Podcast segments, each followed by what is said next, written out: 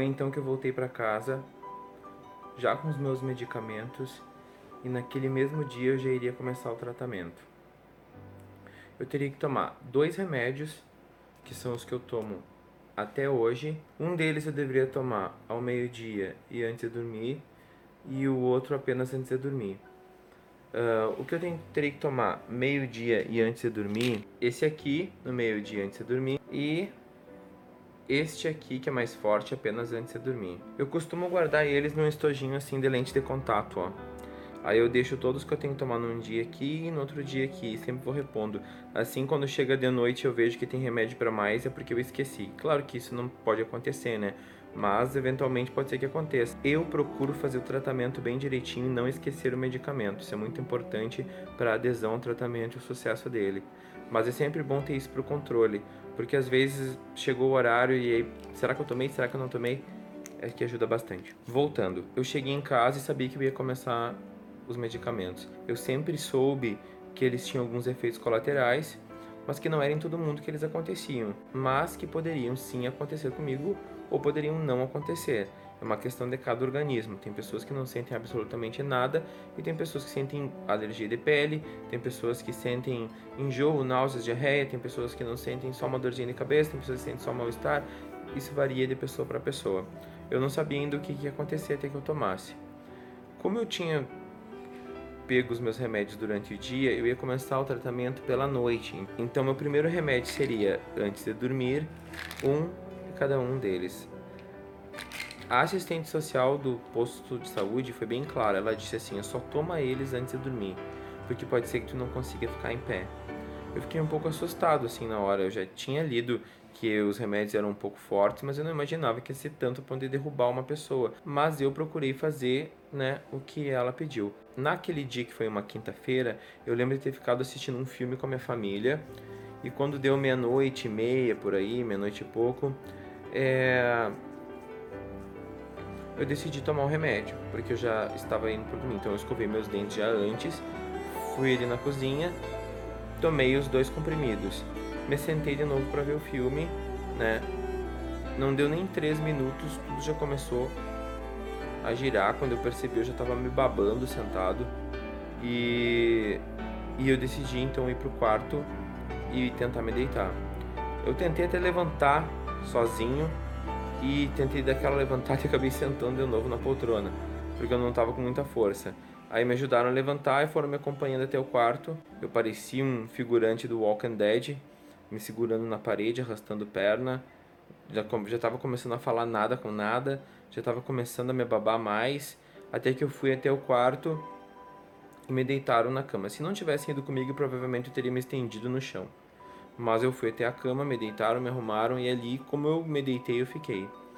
Eu não sei se a partir daí eu tive um sonho muito forte ou se foi realmente alguma alucinação que eu tive nesse momento, mas era uma coisa muito psicodélica, assim, a cama girava, tudo girava, tinha muita cor, muitas umas luzes estranhas, tinha, eu sei que era uma loucura. Até que nem era tão mal assim. No outro dia, 8 da manhã, eu tinha que trabalhar da aula de hidroginástica. Então, eu fui dar aula praticamente chapado, porque eu não conseguia mal falar direito. Quase caí dentro da piscina várias vezes porque eu me desequilibrava sozinho falava nada com nada. Eu acho que todo mundo percebeu que tinha algo. Parecia que eu tava de ressaca. Era, tava muito estranho. Eu me senti estranho, eu acho que os alunos devem ter me sentido estranho também. Eu acho que agora eles vão conseguir entender o que aconteceu comigo naquela época. Que eu tava tão desorientado, falava umas coisas e não conseguia abrir minha boca direito, que ficava meio torto, assim. Tava, é, foi horrível, foi horrível. Mas aí depois eu fui seguindo o dia. Nessa primeira semana que não passou, eu pensei, bom, no terceiro ou quarto dia, esses efeitos colaterais já estavam diminuindo. Então pensei, bom, a partir de agora então vai ser muito mais fácil. Só que a partir da primeira semana já começaram outros efeitos colaterais, que foi uma é, indisposição, um cansaço físico muito forte, uma dor de cabeça constante que durou quase três meses e uma indisposição intestinal. É, é, eu, eu não ficava enjoado assim a ponto de vomitar quase nunca, mas eu sempre ficava com aquele enjoo todo tempo, todo tempo, todo tempo. O detalhe é que eu trabalho com fitness, eu não tinha como administrar isso de uma outra forma, de uma maneira que eu não sentisse eles. Teve diversas vezes que eu saía da academia de noite que eu dava aula de bike indoor, dobrava a esquina e vomitava no canteirinho da calçada. Isso foi mais de uma vez. Ou eu chegava em casa, me deitava e ali ficava. Nem conseguia escovar nem os dentes mais. Dali eu dormia, não jantava e ficava até outro dia, acordava e ia trabalhar todo intervalinho que eu tinha, eu me deitava e dormia. Eu passava o tempo inteiro dormindo. Isso pelo menos resolveu meu problema de insônia que eu tinha até então, mas me causou vários problemas assim de, de enjoo. Eu, eu, eu tive que trocar tudo que eu comia, os sabores. Por um bom tempo eu fiquei sem conseguir tomar Coca-Cola. Por um bom tempo eu fiquei sem conseguir tomar meu suplemento que eu usava para treino. Aliás, eu sequer conseguia treinar, eu fiquei uns três meses sem treino nenhum. É, eu, eu me sentia muito indisposto, eu tomava o remédio e me dava um sono muito forte. E quando eu tomava o da noite, eu sentia como se fosse um febrão, assim. E, e até hoje eu sinto, três anos depois, quando eu tomo o EFA, que é o mais forte, que eu tenho que tomar antes de dormir, eventualmente ainda eu sinto um calorão um, uma, um, e começo a suar muito, transpirar muito em função do medicamento. É, é, foi bem complicado, foram os três meses talvez mais longos, assim, eu não, nunca pensei que fosse demorar tanto, é, eu nunca pensei que aquilo fosse ser tão maçante assim, e teve alguns momentos que eu pensei em desistir do tratamento, eu confesso. Então eu entendo que tem muita gente que talvez pense nisso também. Teve um dia que eu cheguei em casa, já não aguentava mais, eu já estava tomando medicamento já fazia dois meses e não parava nunca. Aquele calorão de janeiro, já tinha passado o Réveillon, Natal, toda aquela coisa.